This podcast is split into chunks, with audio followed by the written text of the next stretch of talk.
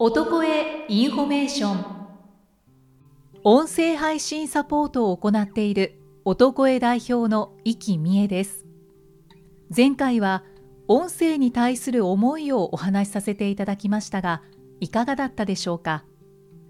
今回は実際にポッドキャスト配信を行った経験者の声をご紹介します。経験者の皆さんにはポッドキャストを始めようと思ったきっかけポッドキャストを配信してみてよかったこと、ポッドキャスト配信はどんな人におすすめかをお聞きしました。まずは英語講師40代男性の方です。ポッドキャストを始めようと思ったきっかけは、以前からラジオに興味があり、ポッドキャストであれば手軽に配信できると感じたから。ポッドキャストを配信してみてよかったことは、多くの方に聞いていただけていること、定期的に自分の考えや経験を話せる場となっていること、ポッドキャスト配信はどんな人におすすめかは、書くよりも話す方が得意な方、熱量も含めて伝えたい方というコメントをいただきました。次に、心理カウンセラー40代女性の方です。ポッドキャストを始めようと思ったきっかけは、自分の人柄を伝えたかった。ブログなど SNS 発信でフォロワーが感じている圧がありそう、厳しそうというイメージを変えたかった。ポッドキャストを配信してみてよかったことは、自分の人柄や雰囲気を伝えることができた。どんなカウンセリングスタイルなのかが伝わった。ポッドキャスト配信はどんな人におすすめかは、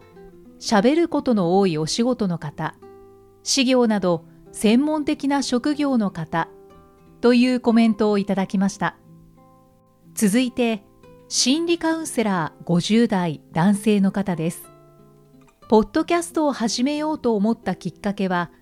知り合いからポッドキャストやりましょうよと勧められたからですが、もともと留守番電話とか目の前に誰もいない状態で喋るのが苦手だったので、そこへのチャレンジでした。ポッドキャストを配信してみてよかったことは、思ったより楽しかった。聞いてくれる方が多くて反響があり、私たちの事業を知ってくれる方が増えたこと。ポッドキャスト配信はどんな人におすすめかは、ブログなどを書くことや映像が苦手な方、おしゃべり好きな方、というコメントをいただきました。最後に、医療業40代男性の方です。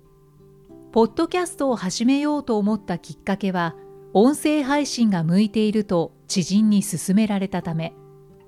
ポッドキャストを配信してみてよかったことは、世界中のリスナーさんと距離関係なくつながることができた。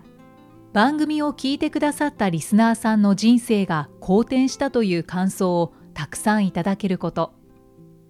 ポッドキャスト配信はどんな人におすすめかは、自分が伝えたいことの軸が変わらない方、何かしらの専門職の方、アドリブ力のある方、ライブ感が好きな方、コアなファンを作りたい方、というコメントをいただきました。経験者の声をお聞きいただいて参考になったり、ポッドキャスト配信の価値を感じていただけたでしょうか